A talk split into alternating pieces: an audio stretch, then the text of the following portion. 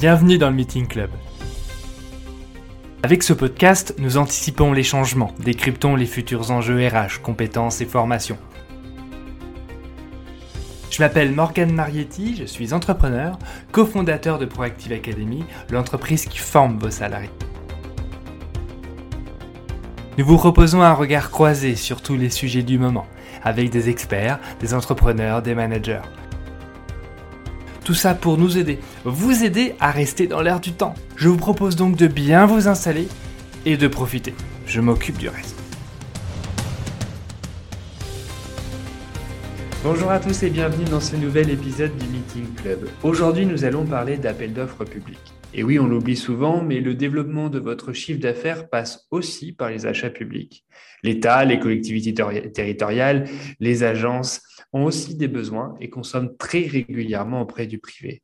Alors, appel d'offres publics, ça fait peur parce que c'est de la paperasse, euh, beaucoup de réglementation, des documents qu'on ne comprend pas souvent et qui euh, fait abandonner pas mal d'entre vous. Alors, l'objectif, dans cet épisode, c'est de comprendre euh, l'appel d'offres public et de vous donner envie de vous tester et de répondre à votre premier appel d'offres public local ou national en fonction de vos produits, de vos offres et de votre positionnement. Et pour ça, aujourd'hui, on reçoit Nicolas Serrero, qui est euh, consultant en affaires publiques de l'agence Belvédère. Nicolas, bonjour.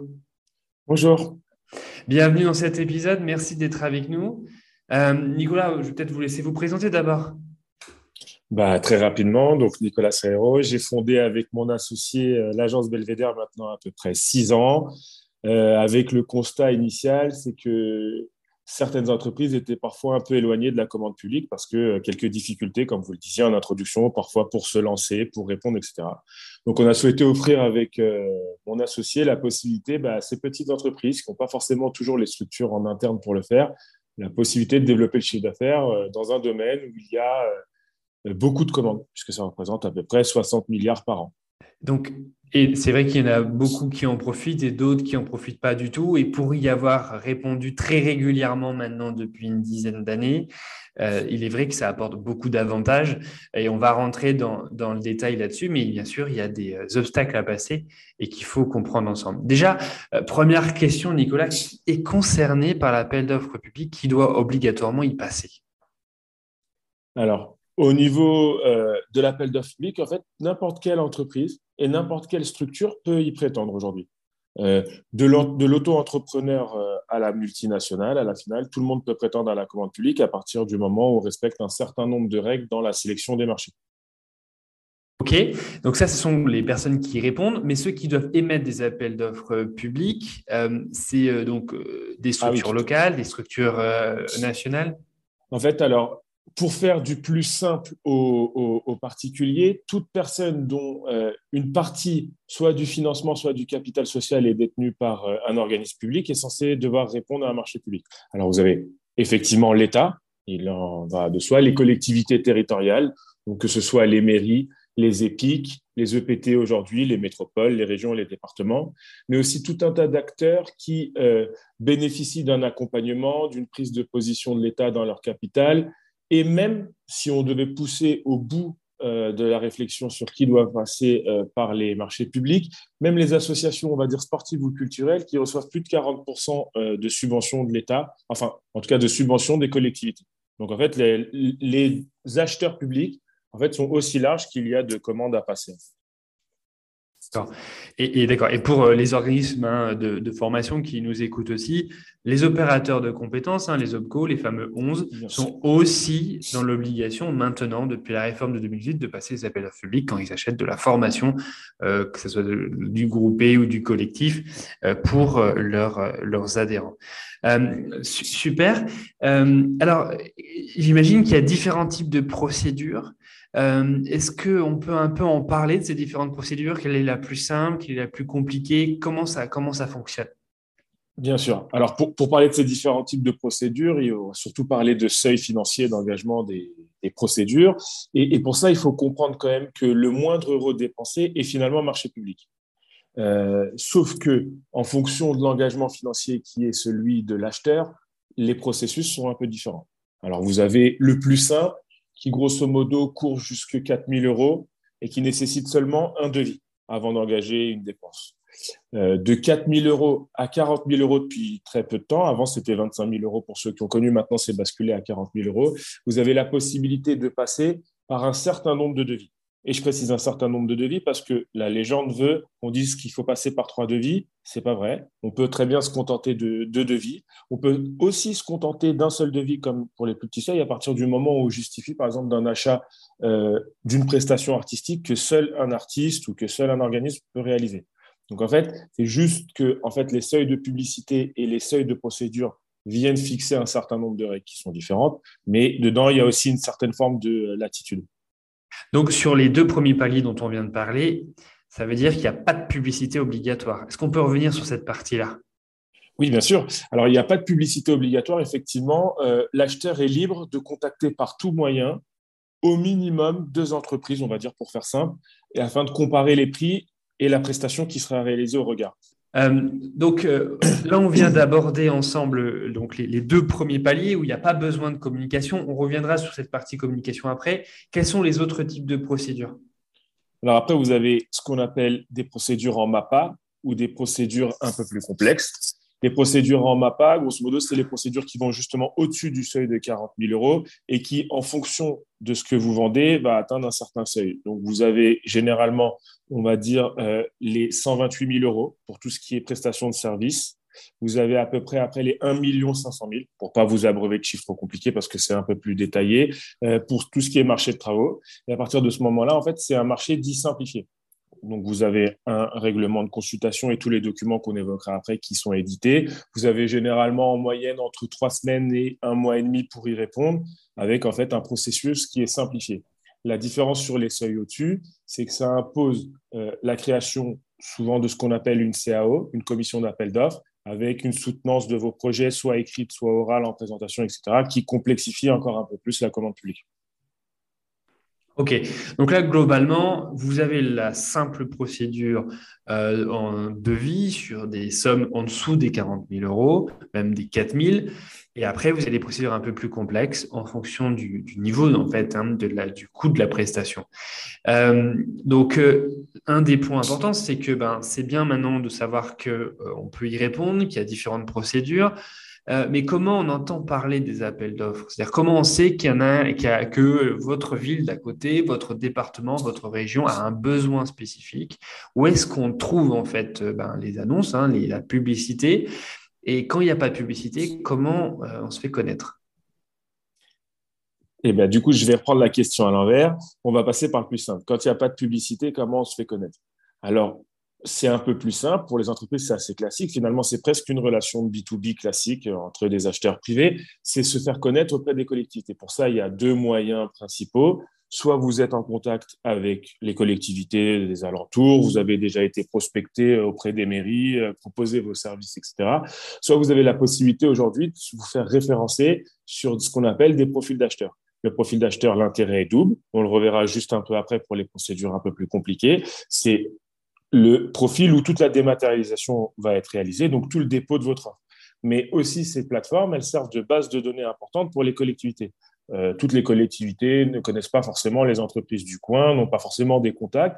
Et en fait, elles ont accès sur leur profil d'acheteur à toutes les coordonnées qui ont été saisies au préalable, notamment pour s'inscrire sur ce qui est veille, et dont je reviendrai juste un peu après, ce qui permettra aussi d'aller chercher, par exemple, eh ben, un organisme de formation du coin dans une compétence particulière. Et ils auront toutes les euh, entreprises qui ont créé un profil et créé une fiche sur leur société. Ça, c'est pour les moins de 40 euh, 000 euros, là où il n'y a pas de publicité. Et, donc, euh, est-ce qu'on a des noms de plateformes à donner? Alors, euh, si vous voulez, en Ile-de-France, par exemple, les plus connus sont Maximilien, AWS, mais ça marche aussi ça un petit peu pour la province. En Bretagne, vous avez par exemple Megalis, vous avez Marché Sécurisé, vous avez toutes ces plateformes-là, Achat Public, vous avez Place. Alors, Place, il faut faire attention, maintenant, il y en a deux. Mais si vous tapez place marché public, c'est spécifique pour les marchés publics euh, de l'État, des ministères et des grosses collectivités, par exemple. Et Maximilien, qui est la plateforme phare de la région Île-de-France et surtout de la métropole du Grand Paris. Ok, très bien.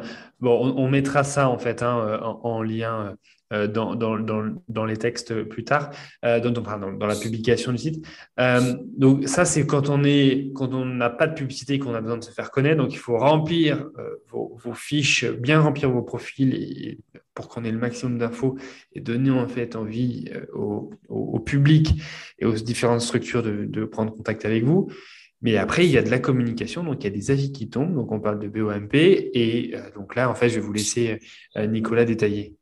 Exactement. Alors après, il y a une forme de publicité qui est obligatoire sur les marchés, justement, qui vont au-delà des trois devis. Et pour ce faire, en fait, vous avez notamment BOMP, qui est la plateforme de l'État qui recense, on va dire, 90% des marchés qui sont publiés. En fait, il faut savoir que n'importe quel acheteur est tenu de publier sur au moins deux plateformes, à mon avis. Donc, généralement, ça passe par BOMP. Et la deuxième plateforme, c'est justement leur profil d'acheteur donc les mêmes qu'on a pu évoquer tout à l'heure pour se faire connaître, Maximilien, euh, Place, AWS, etc.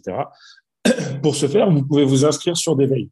Souvent, vous allez voir qu'on vous propose euh, un certain nombre de veilles payantes qui euh, sont censées faciliter le travail du chef d'entreprise pour sélectionner les marchés.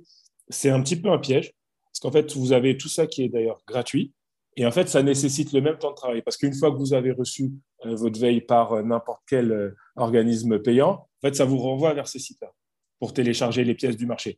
Donc, il est indispensable pour vous, finalement, de vous inscrire sur les profils gratuits. Ça vous permettra donc, comme je l'ai dit tout à l'heure, de vous faire d'ailleurs une pub et puis d'avoir accès directement aux documents.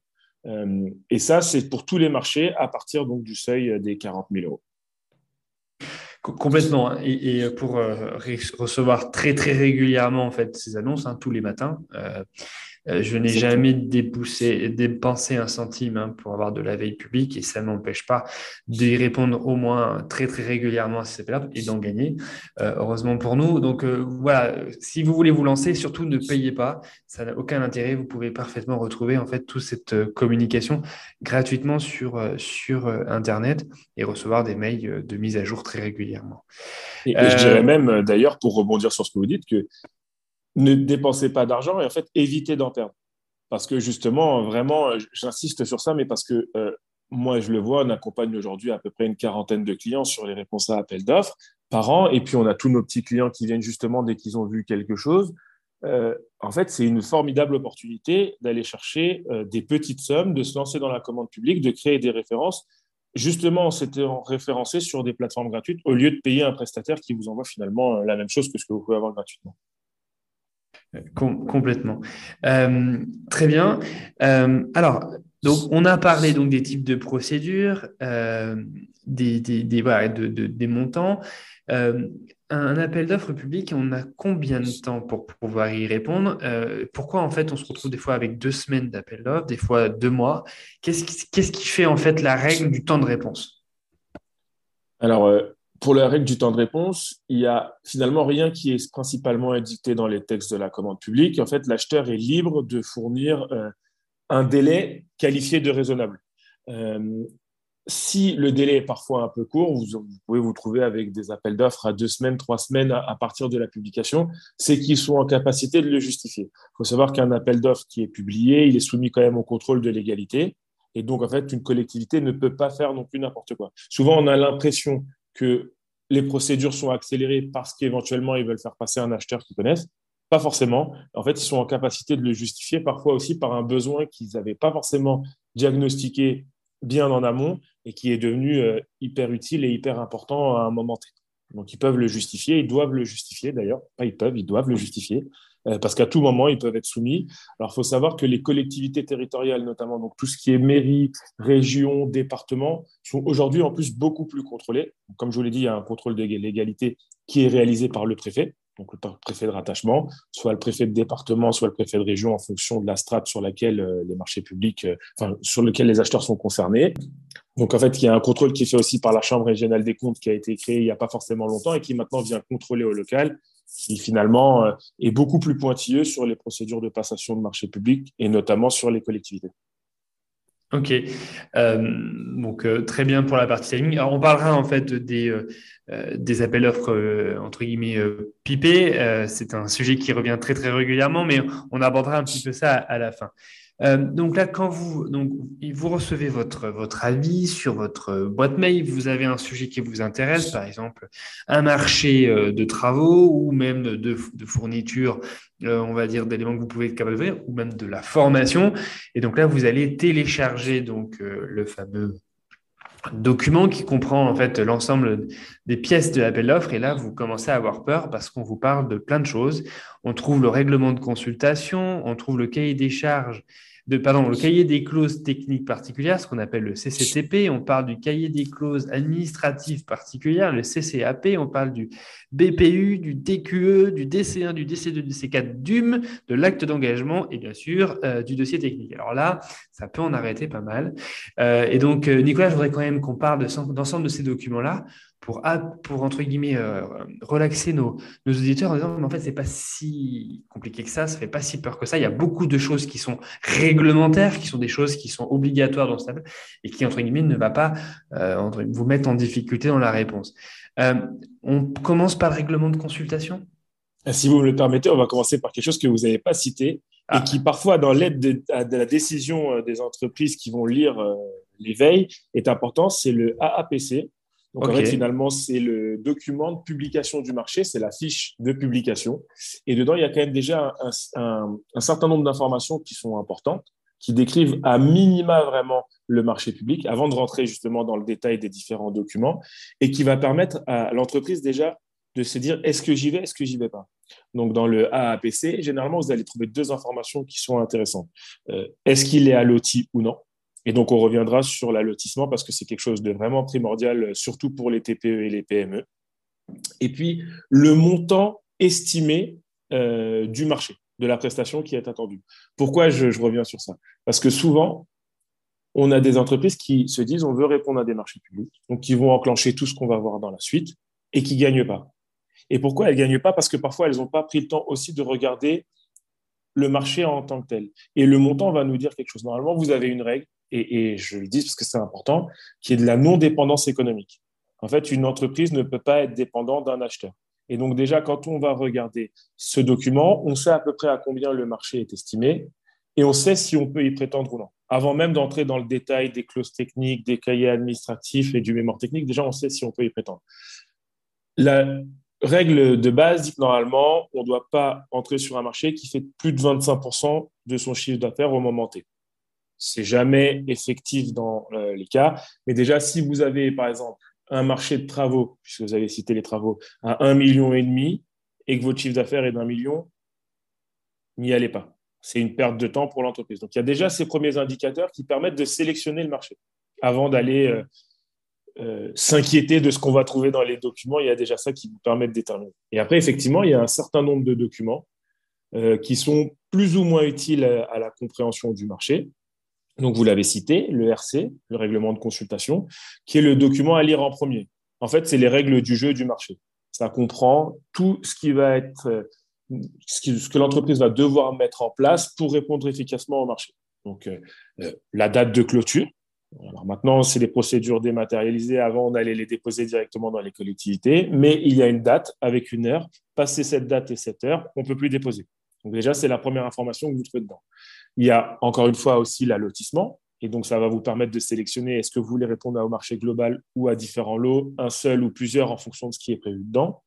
Et puis après, il y a tout le processus de candidature et d'offre qui est détaillé.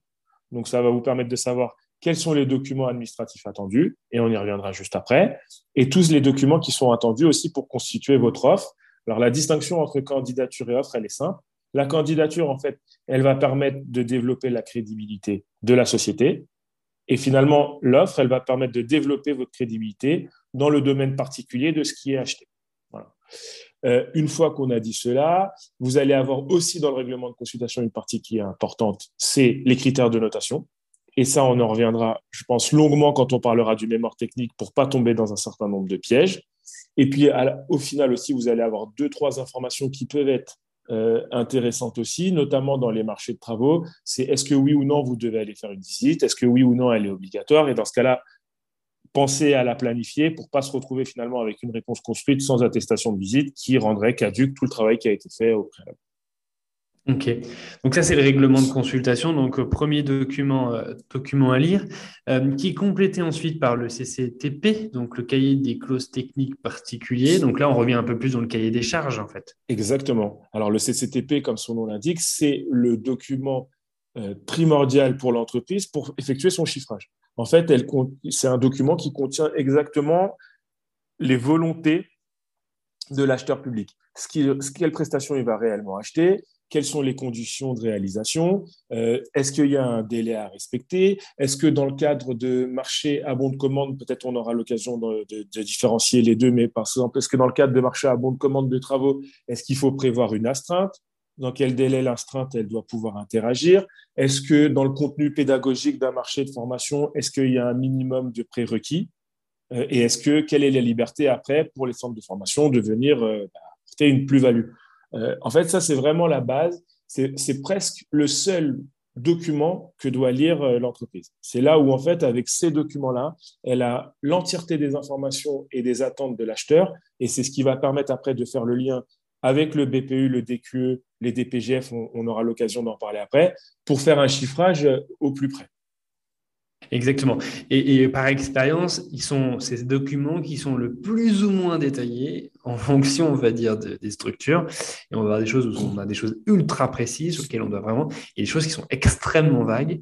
Et là où des fois on a un peu du mal à, se, positionner. Est-ce que des fois c'est la stratégie ou des fois on ne sait pas trop s'ils savent eux-mêmes ce qu'ils attendent sur, sur l'appel d'offres, mais c'est un document qui est, qui est, vraiment important et des fois qui nous donne envie ou pas d'y répondre parce que ben, on ne sait pas trop en fait si euh, voilà si, le besoin est là. Alors un des points importants, on va en parler maintenant parce que c'est lié en fait au règlement de consultation au CCTP, c'est que vous avez la possibilité de poser des questions aux acheteurs euh, par le biais on va dire de ces fameuses plateformes parce qu'en fait les questions doivent être publiques et les réponses publiques pour chacun puisse en partager.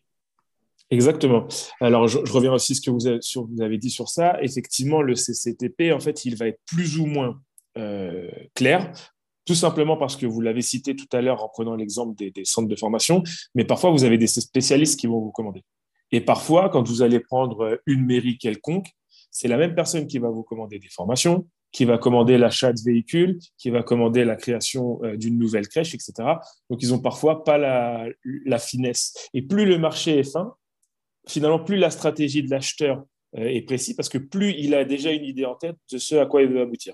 Moins il est précis, plus vous avez la liberté de créer et plus vous avez la liberté justement de montrer une plus-value par rapport à vos concurrents. Maintenant, par rapport à ce que vous disiez, effectivement, vous avez la possibilité de euh, poser des questions à l'acheteur. Et ça se passe de façon dématérialisée sur les profils sur lesquels vous avez téléchargé le marché. Pourquoi? Parce qu'en fait, aujourd'hui, vous n'avez pas le droit de discuter avec un acheteur public hors procédure. Logiquement, si on veut être totalement euh, respectueux des règles, six mois avant le lancement d'un marché public, l'acheteur ne peut même pas répondre à vos questions. Et au moment de la passation, si une question, parce qu'il euh, y a un oubli, parce qu'il y a quelque chose qui n'est pas clair euh, dans un des cahiers euh, qu'on a cités, le CCTP, ça peut être aussi le CCAP, ça peut être aussi sur les précisions sur les visites, une question devait se faire sentir, et eh bien, en fait, ils sont obligés de prendre votre question dans un délai qui est prévu dans le règlement de consultation. Généralement, vous pouvez plus déposer de questions entre six jours et trois jours avant la clôture du, du marché pour que chaque personne qui voit la question et voit la réponse, et le même temps pour se préparer à répondre. Donc, généralement, c'est public, comme ça, même si la société lambda pose une question, et eh ben, l'autre société voit aussi la réponse et ça influencera en fait toutes les réponses positivement au moment du marché. Donc euh, voilà, si vous avez des doutes et des questions, hein, passez directement par les plateformes et n'hésitez pas à poser des questions et surtout à lire les questions. Et quand vous répondez à un appel d'offres public, enfin, quand vous dites que vous allez y répondre, demandez en fait à la plateforme qu'elle vous communique en fait toutes les mises à jour de l'appel d'offres et de recevoir les notifications et surtout quand vous avez les fameuses réponses qui sont apportées parce que bah, c'est toujours intéressant de lire les questions des gens et les réponses qui sont apportées des fois ça peut vous donner des billes euh, et euh, vous encourager ou l'inverse à y répondre. Donc ça c'était et pour ça, justement, je, me permets de rebondir, excusez-moi de, de, couper, mais du coup, c'est pour ça que c'est important de créer vraiment les profils et de ne pas prendre le, le, pli de télécharger de façon anonyme, parce que vous avez la possibilité de télécharger de façon anonyme les marchés publics. Sauf que quand vous téléchargez de façon anonyme, comme vous venez de le dire, finalement, vous n'allez pas alerter de toutes les modifications. Alors, il peut y avoir les modifications liées aux questions-réponses, donc vous allez recevoir les questions-réponses, mais il peut s'avérer aussi que durant la passation et dans le temps de passation du marché, il y ait des documents qui soient modifiés. Que l'acheteur, justement, s'aperçoit qu'il a oublié telle pièce, que, en fait, dans son BPU, dont on va parler juste après, euh, il y ait une grille de calcul qui soit pas bonne dans le fichier Excel, et va donc vous envoyer un nouveau fichier, va parfois peut-être aussi prolonger le délai de réponse en fonction du moment où ils se sont aperçus de ça. Donc, c'est vraiment une vigilance à avoir, c'est de bien s'inscrire et de bien demander les mises à jour parce qu'à un moment ou un autre, vous allez peut-être répondre sur un document qui n'est plus le bon, travailler pour rien et rendre caduque finalement votre offre parce qu'elle ne sera pas analysée vu qu'elle n'est pas sur les, sur les bons fichiers finalement. Exactement. Euh, et ça arrive très régulièrement, donc soyez très attentifs. Euh, des fois, on se retrouve avec des CCAP qui n'ont rien à voir avec l'appel d'offres qui est prévu. Et ils se sont rendus compte qu'ils n'avaient pas mis de bon document, donc faites vraiment attention. Euh, le CCAP, cette fois-ci, donc le cahier des clauses administratives particulières, donc là, c'est plutôt la partie réglementation, paiement, contractualisation. Exactement. Ça, c'est vraiment, bah, comme ce nom l'indique, toute la partie administrative de gestion euh, de la commande publique. Alors, ça va être les, moyens de règlement, les documents qui sont attendus, les délais pour faire des déclarations. Euh, ils vont vous, par exemple, vous dire dans un CCTP que euh, si à un moment T, vous faites finalement appel à de la sous-traitance qui n'était pas prévue initialement, dans quelle modalité vous devez le déclarer, quels documents il faut fournir, etc.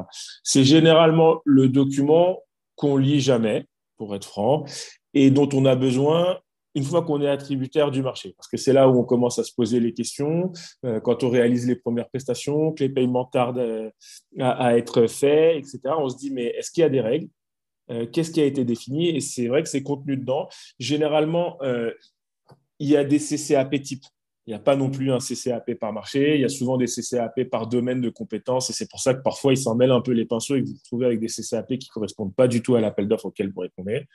Euh, ça fait preuve d'un gros travail par euh, la DAJ, donc euh, la direction des affaires juridiques de Bercy, pour essayer de justement uniformiser les CCAP et, les, et, toutes les conditions administratives, parce que parfois, ce ne sera pas des CCAP, ça pourra s'appeler autrement, des CGAC, des choses comme ça. À partir du moment où vous avez A dans l'acronyme, de toute façon, c'est la partie administrative du marché, c'est celle qui réellement a un intérêt à partir du moment de l'attribution. Et ce que je peux conseiller, puisqu'on est aussi dans les bonnes pratiques, c'est ce que je souhaite aux entreprises qui nous écoutent aussi, c'est de gagner un certain nombre de marchés. Et c'est au moment de l'attribution de bien se faire une fiche qui résume le CCAP, délai de paiement, délai aussi requis, délai d'intervention, pour qu'à la fois vous puissiez avoir un levier si vous voyez que les paiements y traînent, mais aussi à la fois pour que vous puissiez alerter vos équipes et notamment sur les travaux, sur la non-réalisation et les pénalités que ça pourrait impliquer. Parce que c'est là aussi où vous trouvez des pénalités. Souvent, vous allez voir les acheteurs, ils sont gentils, ils ne vous mettent pas de pénalité, et puis un jour, ils se réveillent et vous recevez 40 000 euros de pénalité, et vous ne comprenez pas pourquoi. Donc, si vous avez bien fait une fiche synthétique au moment de l'attribution euh, du CCAP, vous allez avoir les idées claires et vous allez pouvoir bien driver aussi euh, la, réalisation du marché une fois, une fois attribué. Ok.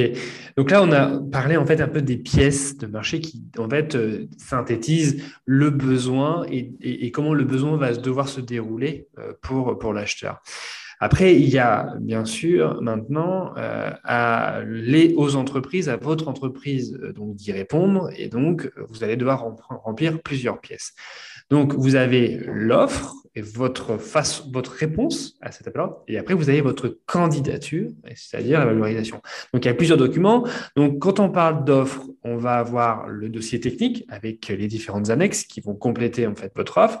Et donc, euh, l'offre va être aussi complétée par ce qu'on appelle le BPU et le DQE, qui sont en fait la partie financière. On va rentrer dans le détail. Et après, vous avez bien sûr votre candidature. Et donc là, c'est DC1, DC2, DC4, voire le DUM si vous passez c'est l'un ou l'autre.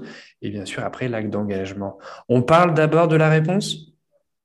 De la partie offre, du coup. La partie offre, oui. Parfait. Alors, on va commencer par le plus simple et le plus piégeux comme dedans, c'est la partie chiffrage. Alors, vous avez cité le BPU, donc c'est le bordereau de prix unitaire. Vous avez le DQE parfois, le devis quantitatif estimatif.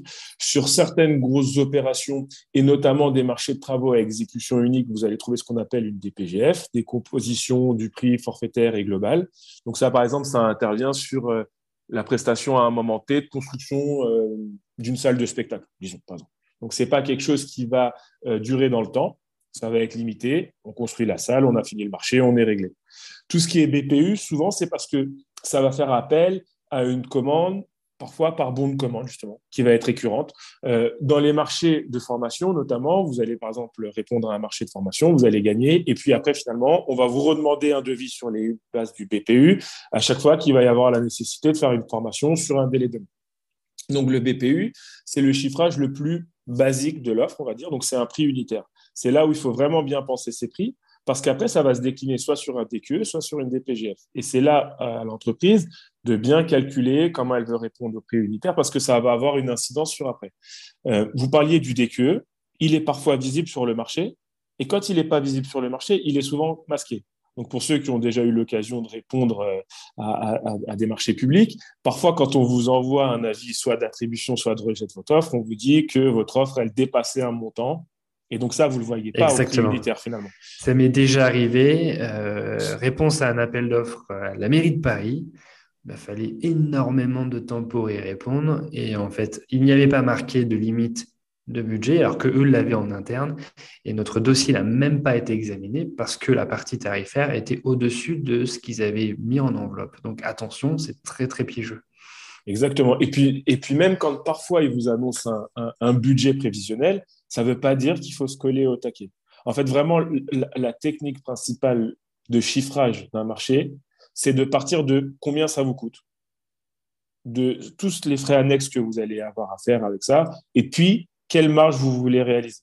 Alors, euh, je vais vous dire une bêtise, mais ça m'est déjà arrivé de répondre à des marchés où l'acheteur, à l'inverse, il était tellement pas sûr de combien ça allait lui coûter qu'il avait prévu sur l'enveloppe globale des lots 10 millions d'euros pour la création d'une crèche, qui au final a coûté 2 millions 300 000, tout lot compris.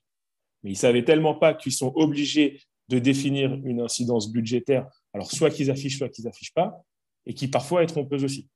Donc, il faut faire e-, extrêmement attention. Le chiffrage doit être en fait au plus précis de l'offre que vous allez faire, comme dans un devis classique de B2B, et pas se laisser piéger parfois par les montants qui sont annoncés. Parce que euh, vos concurrents qui ont l'habitude vont répondre sur des prix. Ça m'est déjà arrivé d'avoir des marchés où les concurrents répondaient à trois fois ou quatre fois moins qu'un autre. Et donc, du coup, vous vous rendez bien compte qu'il euh, y en a un qui a certainement sous-évalué son offre, parce qu'il y en a qui sous-évaluent leur offre, mais il y en a aussi qui surévaluent parce qu'ils se font piéger par les montants maximum qui peuvent être accordés sur le marché.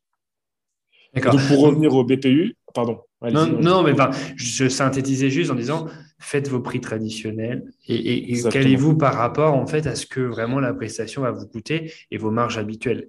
Et, euh, Exactement ça. Et après, on reviendra sur les notes d'attribution et sur euh, les, critères.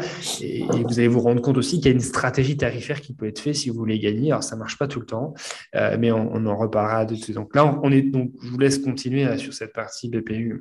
Donc voilà, je vous disais sur le BPU, c'est vraiment le, le prix on va dire, basique, unitaire. Et c'est là où il faut être vigilant, ça va être sur la partie DQE euh, ou DPGF. C'est là où, en fait, l'acheteur va, tenter de piéger. Euh, il va parfois prévoir un DQE de prestations, et notamment euh, sur les, marchés de travaux, des prestations qui sont finalement peu réalisées, mais qui vont gonfler pour justement faire un DQE qui va parfois prendre des sommes importantes.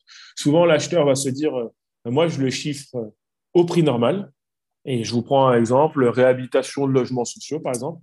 Vous avez très peu de studios en logements sociaux, notamment en Ile-de-France, parce que ça vient répondre à des besoins particuliers à un moment. Et du coup, vous allez avoir très peu de kitchenettes. Et vous avez beaucoup d'acheteurs publics qui vont gonfler le nombre de kitchenettes sur un DQE, qui font que bah, ça va alourdir. Et c'est là où la stratégie, vous le disiez, sur fixer les prix. Après, on le reverra aussi avec les critères, mais déjà là, à la lecture d'un DQE, se dire qu'il y a des prestations quand vous avez fait les visites, quand vous connaissez les acheteurs, quand vous connaissez le marché, qui seront peu réalisés, sur lesquels vous pouvez vous permettre de mettre un prix un peu moins fort et de recalibrer sur d'autres. Il y a tous ces calculs à faire. C'est pour ça que le BPU est important, de bien chiffrer sur le prix unitaire déjà la prestation au plus près d'à la fois vos coûts et ce que vous voulez gagner, et de ne pas vous laisser embarquer sur des gros prix. Yes. Euh, donc là, c'est par rapport à la réponse qu'on propose. Donc, en plus du DPU, on a aussi notre dossier technique pour voir comment on Alors, le dossier technique, on a deux façons de faire. Euh, soit le, dossier technique est imposé. Euh, donc, on a euh, déjà des, pré-réponses, et ça, c'est surtout pour leur faire gagner du temps, on va dire, dans l'examination des dossiers. Soit on nous laisse, entre guillemets, carte blanche. Voilà. En fait, oui et non. Alors, soit vous avez ce qu'on appelle un cadre de réponse technique, ou un cadre de mémoire technique. Ça, c'est pareil, c'est des acronymes, mais c'est toujours la même chose. Au final, où on vous impose à la fois un nombre de pages et à la fois on vous impose de répondre à des questions.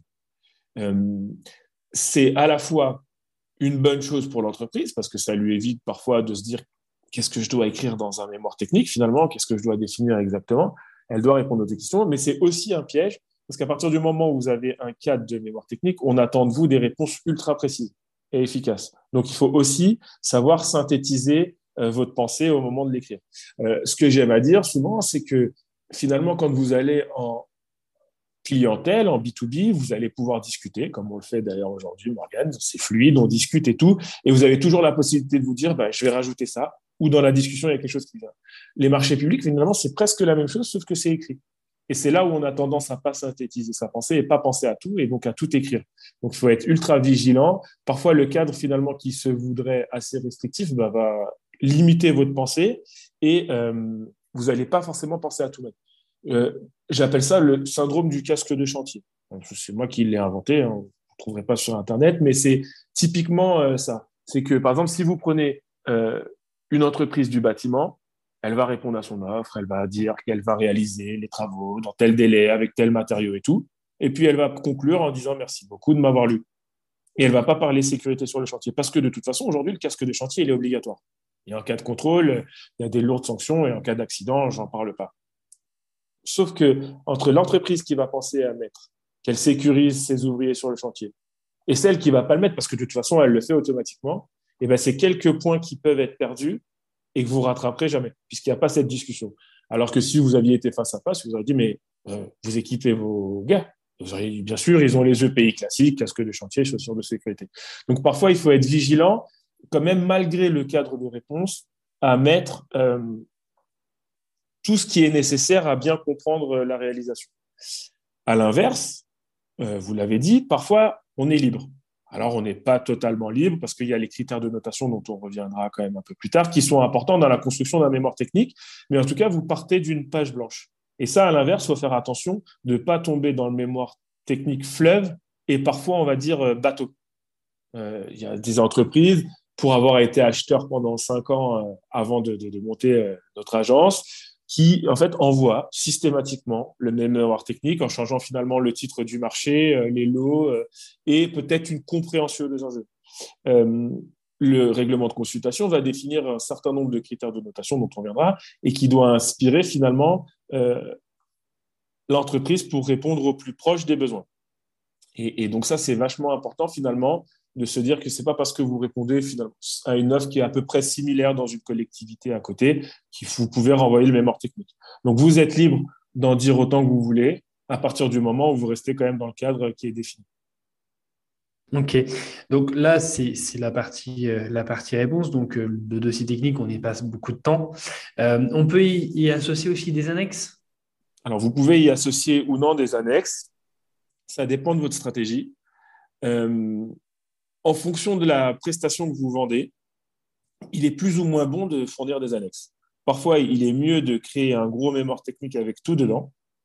Ça évite qu'à un moment, le pouvoir décisionnaire, le pouvoir adjudicateur ne prenne pas en compte aussi toujours les annexes. Il faut savoir que parfois, ils vont vite, que parfois, ce ne sont pas des experts, que parfois, il y a deux grilles de notation. Vous allez avoir les services technique, alors ça ne veut pas forcément dire de travaux, mais en tout cas la partie technique qui va rentrer en branle dans l'analyse et qui va voir si vous répondez effectivement. Mais après, ça va être soumis à la partie, on va dire, élus, alors qui ne veut pas forcément des, élus classiques en disant euh, le maire ou ses adjoints, mais ça peut être aussi des directeurs généraux euh, d'office HLM, euh, des conseils d'administration d'un certain nombre d'entités qui, eux, n'ont pas cette grille de lecture et qui parfois vont se contenter seulement du mémoire technique pour une décision rapide.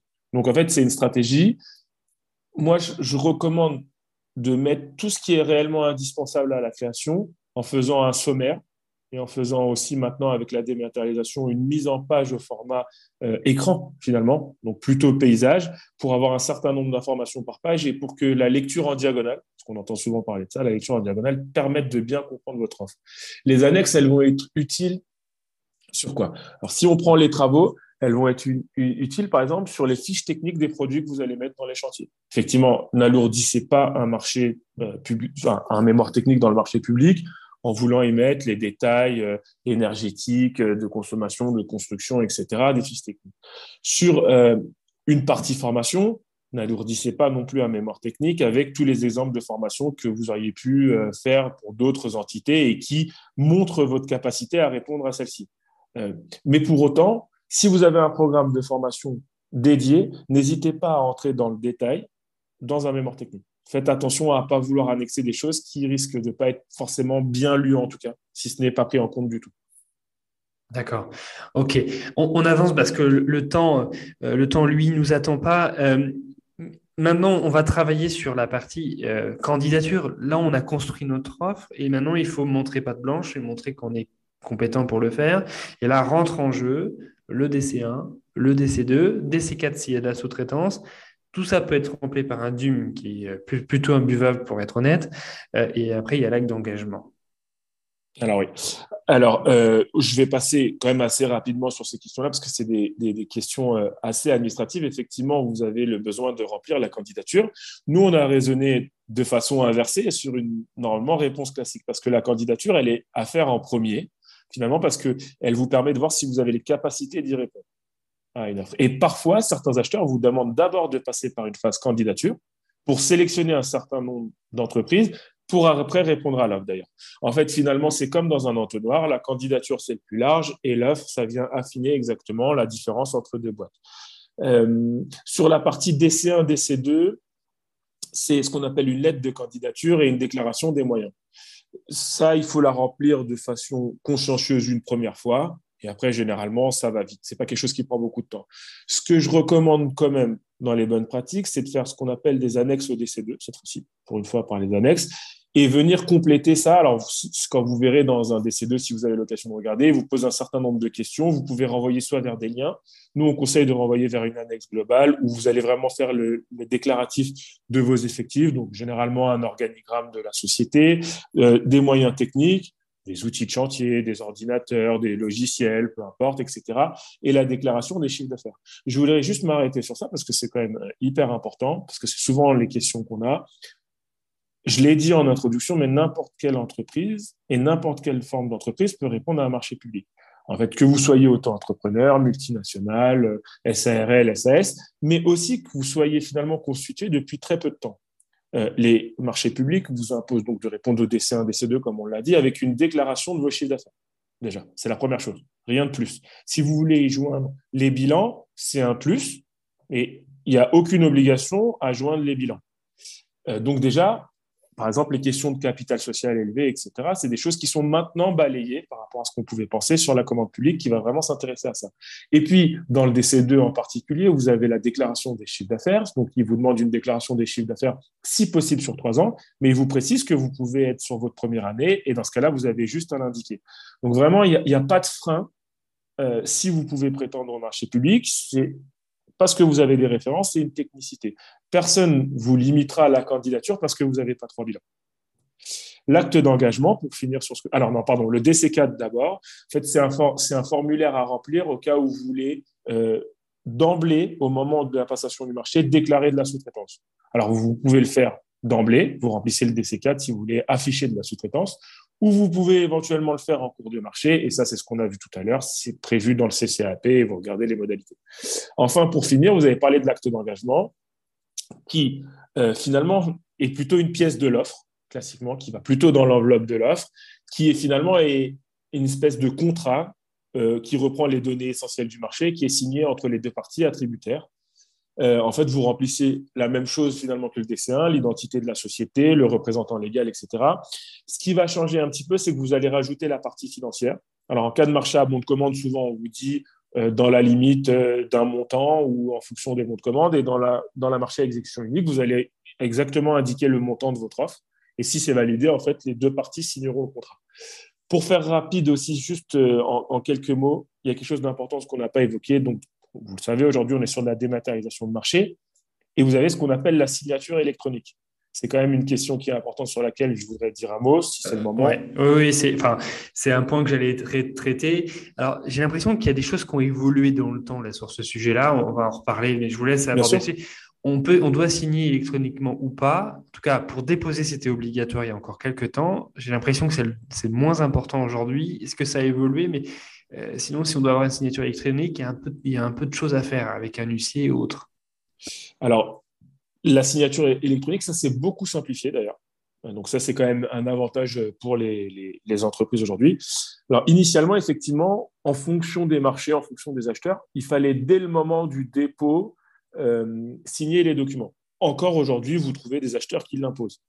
Si vous ne signez pas, ils ne peuvent pas vous refuser votre offre. En fait, la signature légalement, et ça a été confirmé par des décisions et puis par des circulaires du ministère de l'économie, elle est obligatoire que pour l'attributaire. Et j'y mettrai même une nuance. Vous avez encore la possibilité, jusque 2025, de rematérialiser leur papier et signer. Mais ce que je vous recommande quand même, c'est qu'on est dans une ère de dématérialisation, il vaut mieux se doter d'une signature électronique. Une signature électronique, aujourd'hui, qu'est-ce que c'est? Avant, c'était très compliqué à obtenir, vous l'avez dit, Morgane. Maintenant, c'est beaucoup plus simple. Il y a un certain nombre d'opérateurs économiques qui vous proposent celui-là. Moi, je vous en recommande deux sur lesquels j'ai pas d'action, je vous rassure, vous allez comprendre pourquoi. C'est soit Doca Post, donc c'est la filière du groupe La Poste. Ils ont créé une clé de signature qui s'appelle Certinomis. Grosso modo, vous pouvez l'acheter pour une année ou trois ans. Ça vous coûte une centaine d'euros par an. Voilà, avec un tarif dégressif sur trois ans. Ou vous avez aussi Infogreffe, c'est les deux principales. Après, vous en avez d'autres. Avant, il fallait, etc. Mais en tout cas, ces deux principales, elles sont faciles d'usage et elles sont disponibles sur tout type d'ordinateur. Parce qu'il y a aussi ces difficultés-là. En fait, une signature électronique, finalement, c'est une petite clé USB qui crypte votre signature et qui permet en fait de ne pas, réimprimer les papiers et pas signer. Et assurer à celui qui reçoit la pièce que ça a bien été signé par le, la bonne personne qui est habilitée à signer. Voilà. Ok. Euh, et euh, donc, on n'a plus, besoin de passer par un huissier pour valider sa clé. Euh, sa clé donc, moi, j'ai connu l'époque où, enfin, l'époque, c'est pas si loin que ça. Non, non, c'est pas si loin que ça, effectivement. C'était même pas il y a deux ans, où on devait faire valider par un huissier qu'on était bien la bonne personne pour identifier et valider sa clé. Et quand on devait répondre à un appel d'offres en moins d'une semaine, des fois, c'était un peu tendu. Ah Alors, moins d'une semaine, ça reste tendu, mais c'est vrai que l'avantage maintenant, c'est que vous envoyez, et, vraiment, Certinomis, pour le coup, le groupe La Poste vous demande une signature dans un cadre un peu comme quand vous faites votre pièce d'identité.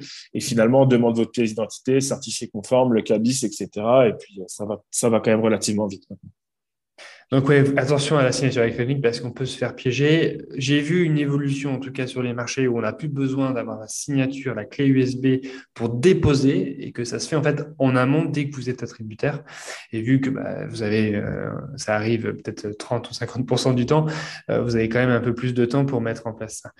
Euh, alors, j'ai plein d'autres questions. Maintenant, on va parler un petit peu des critères et, et des critères d'attribution comment on doit positionner son offre par rapport à ces critères-là. Il y a des gens qui jouent du technique, avec des notes très importantes sur le technique, sur euh, les moyens qu'on y met en place, euh, les profils des personnes qui vont intervenir sur le marché. Il y en a qui jouent énormément aussi sur la partie tarifaire, où euh, c'est 60-70% là-dessus. Est-ce qu'il y a des conseils, des bonnes pratiques par rapport à ça? Alors oui, sur les critères exactement, vous en avez donc de deux types la valeur financière et puis la valeur technique. Généralement, on a tendance à dire qu'un bon marché finalement, un marché où on est sûr qu'il n'y a pas euh, éventuellement euh, une entente euh, au préalable, etc., c'est un marché qui est relativement équilibré. 60-40, 50-50. Aujourd'hui, on va dire, pas être marseillais, mais peut-être euh, les deux tiers des marchés, c'est à peu près comme ça que ça se passe. Après, vous avez la partie où parfois, comme vous l'avez dit, le prix va monter à 70% et la valeur technique à 30%. C'est que finalement, la valeur technique, elle a pas une grosse importance. Ça va être par exemple des marchés de fourniture, ça va être des marchés où finalement euh, on veut une livraison rapide, on a besoin d'un certain nombre de produits, et finalement, euh, je vous dis une bêtise, le champagne pour les vœux du maire, pas besoin euh, d'être un revendeur spécialisé dans le champagne pour le vendre. À partir du moment où on rentre dans les prix, donc c'est plutôt le prix qui va jouer sur la mise en concurrence. À l'inverse, et c'est vrai beaucoup plus sur les prestations intellectuelles, il va y avoir des marchés où le prix va être un peu plus faible et où la valeur technique, elle va être un peu plus forte. Et c'est là où c'est intéressant, euh, notamment, je pense, pour un certain nombre de, auditeurs euh, sur la formation, c'est là où on va aller chercher la plus-value d'une entreprise. Et donc, c'est là où ça va jouer. Alors, quand vous voyez 70% ou 60, 70% généralement sur une valeur technique, il ne faut pas penser qu'il faut ne pas s'intéresser au prix. Pour autant, si vous faites une offre qui est complètement déconnante, disons, et qui est au-dessus du barème, ils vous rejetteront l'offre quand même. Mais ça veut dire que sur une offre équilibrée, où parfois vous allez pouvoir être un petit peu plus cher que votre concurrent, mais où vous allez offrir un meilleur euh, dossier technique, une meilleure prestation avec un peu plus de contenu, avec un peu plus de moyens, avec un peu plus de personnel ou avec une meilleure qualification de vos personnels, etc. Et ben ça va pouvoir faire euh, la différence. Parce qu'en fait, on, on, pense souvent que le marché public, c'est acheter le moins cher possible. Et finalement, c'est pas tout à fait vrai. L'acheteur n'est pas tenu de notifier un marché au moins 10 ans comme on dit dans le langage, mais finalement à l'offre qui est la plus avantageuse économiquement parlant. Et donc, ça veut dire quoi? Ça veut dire le meilleur rapport qualité-prix entre l'offre et le prix qui est alloué. Et c'est là où vous allez justement pouvoir, euh, sur des marchés où vous avez 70% sur le prix, eh ben, il faut être vigilant à ne pas vouloir être trop gourmand et à ne pas trop marger. Mais par contre, euh, sur des marchés où 70% il est sur la valeur technique, à bien renforcer votre offre, à bien tout détailler, à bien expliquer quelle est la plus-value de votre entreprise et qui justifie parfois d'être un petit peu plus cher. Je dis bien un petit peu plus cher, hein. si vous êtes 70 ou 90% plus cher, ça ne passera pas forcément, mais où vous pouvez vous permettre d'être un peu plus cher que vos concurrents parce que vous avez quelque chose à faire valoir en face. Moi, sur de la formation, hein, j'ai déjà vu, alors je parle formation parce que c'est mon métier, mais ça concerne plein de, choses, de sujets. Hein, vous. On est d'accord qu'on ne fait pas qu'un focus sur la partie formation, mais moi, j'ai vu une grosse collectivité territoriale commander un gros paquet de formations avec un, un, indice, enfin, un critère sur le prix de 70%, euh, et donc un technique sur, euh, sur 30, et d'avoir de, fait un tarif qui me paraissait plutôt correct vis-à-vis du marché, etc., d'avoir une excellente note sur le prix et de me faire dégommer, mais vraiment dégommer sur la partie technique, parce qu'en fait, pour rééquilibrer la note globale, parce qu'ils avaient choisi un autre prestataire que moi. Ça, malheureusement, vous n'êtes jamais à l'abri d'avoir un certain nombre de, de marché qu'on appelle pipé d'avance. Alors ça, c'est souvent ce que je vous dis. C'est pour ça qu'un bon marché, c'est un marché équilibré. Quand l'acheteur euh, oscille autour des 50%, 60%, 40%, c'est que grosso modo, euh, il veut réellement acheter quelque chose de concret. Quand vous allez sur des euh, marchés où il y a une forte propension sur l'un ou sur l'autre des critères, forcément, c'est que derrière ça, il y a 70% de chances qu'ils veulent faire passer un acteur économique.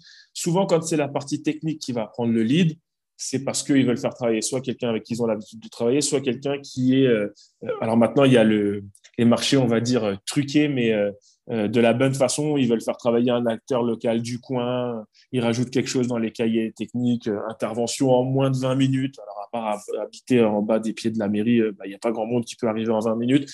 Donc voilà, c'est vrai que ça, c'est souvent nous des marchés, si on devait vous conseiller à ne pas répondre, surtout dans un premier lieu, surtout si vous ne connaissez pas du tout, du tout l'acheteur. Alors quand je dis euh, que vous ne connaissez pas, ça ne veut pas forcément dire que vous allez au resto régulièrement avec lui, mais ça veut dire quelqu'un qui connaît votre prestation et qui a d'emblée envie de l'acheter.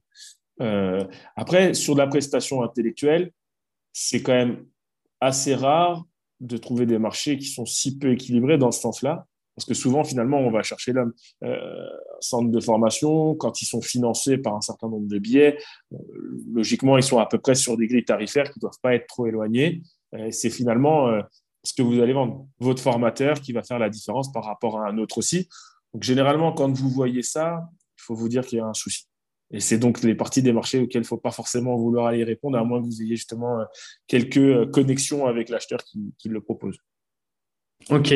Euh, donc là, sur, euh, vu qu'on vient sur les marchés pipés, parce qu'on dit qu'il y en a quand même un paquet, euh, c'est là-dessus qu'on se rend compte que c'est, ça vaut pas le coup d'y aller. Donc il y a la partie critères d'attribution, enfin le fait d'avoir un qui pèse plus que l'autre, donc 70% technique, 70% sur le tarif. Et après, il y a des choses aussi où on voit ben, que le, le, dossier technique est déjà très, très, très, très spécifique avec des choses euh, c'est ce qu'on disait sur la pâte d'être à 20 minutes d'intervention, mais aussi on parle de mots-clés ou de spécificités techniques que personne n'a entendu parler, sauf un prestataire sur le marché. Bien sûr, exactement. Alors, il y, y, a deux types de marchés pipés.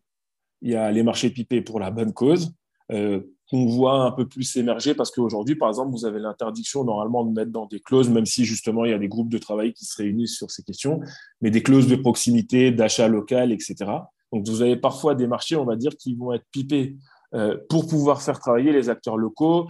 Euh, depuis la crise du Covid, il y a beaucoup de collectivités qui essayent aussi bah, de faire en sorte que les entreprises du coin finalement mettent pas la clé sous la porte et donc essayent un petit peu d'arranger les marchés. Pour autant, c'est pas légal, mais pour autant, on peut parfois comprendre aussi le sens de la démarche. Et puis après, vous avez les marchés pipés. Euh, souvent, euh, je vais me faire taper sous les doigts, mais c'est beaucoup dans le bâtiment et, dans les, euh, tout ce qui est réhabilitation de logements sociaux, où là, par contre, vous voyez d'emblée que les marchés, ils sont pipés, parce qu'effectivement, on va vous demander des choses que seul le sortant ou que seuls des gens qui ont été informés peuvent connaître les, éléments. Et ça, bah, vous, vous, en rendez compte. Hein. en fait, les marchés publics, normalement, il n'y a pas de secret. N'importe quelle boîte peut y répondre. À partir du moment où vous vous dites, il y a quelque chose qui ne va pas, je ne comprends pas la question, je ne vois pas ce quoi il veut en dire, c'est qu'il y a déjà de grandes chances qu'il soit pipé. Et que, euh, à titre personnel, si je peux vous recommander, n'y allez pas. Parce que forcément, vous allez perdre du temps. Euh, ils sont obligés de passer par ce démarché public. C'est vous, vous allez être finalement ce qu'on appelle un lièvre dans le milieu. C'est que vous allez couvrir finalement euh, l'offre qui sera retenue au final. Ok, très bien. Euh, on arrive à, la fin, mais j'aimerais quand même euh, poser une, question. C'est euh, comment on se met à la place de l'acheteur dans sa tête? Comment on se fait connaître? Est-ce que, par exemple, on dit souvent, bah, en fait, l'appel d'offres, il faut l'avoir travaillé avant qu'il sorte. C'est-à-dire ben, prospecter, ça veut dire que on, doit quand même, nous, en tant qu'entrepreneurs, responsables commerciaux, aller quand même au contact des acheteurs, des bien avant que le marché sorte ou donner envie à ce marché d'avancer. On ne doit pas se contenter seulement d'attendre qu'il sorte pour se faire connaître.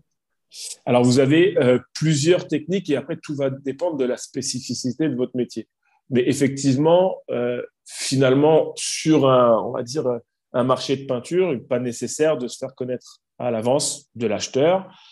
Par contre, euh, je vous conseille, et ça je vous le redirai en, conclusion, mais de le travailler quand même un peu en amont la sortie.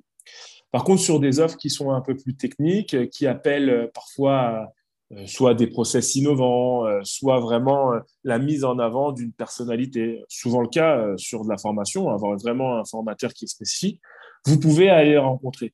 je vous l'ai dit rapidement, mais normalement, six mois avant, il est censé pas entrer en discussion avec des futures personnes qui veulent répondre. Sauf que souvent, les marchés, finalement, vous avez aujourd'hui la facilité de savoir quand ils vont être renouvelés. Vous répondez aujourd'hui à un marché, il est valable un an, renouvelable trois fois.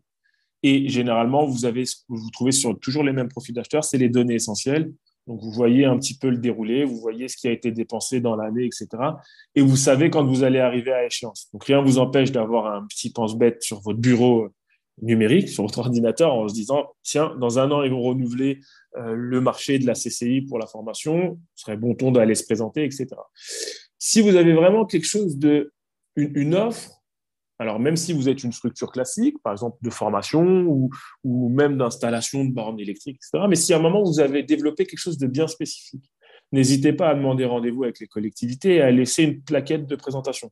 Ça, c'est euh, quelque chose d'assez intéressant dans lequel vous allez mettre cette spécificité dans le texte, dans la présentation que souvent, vous allez euh, appâter l'acheteur va se dire Ah, il propose une solution qui est innovante, euh, on n'y avait pas pensé, et donc on va sortir un marché. Vous avez aussi cette faculté de susciter le besoin finalement.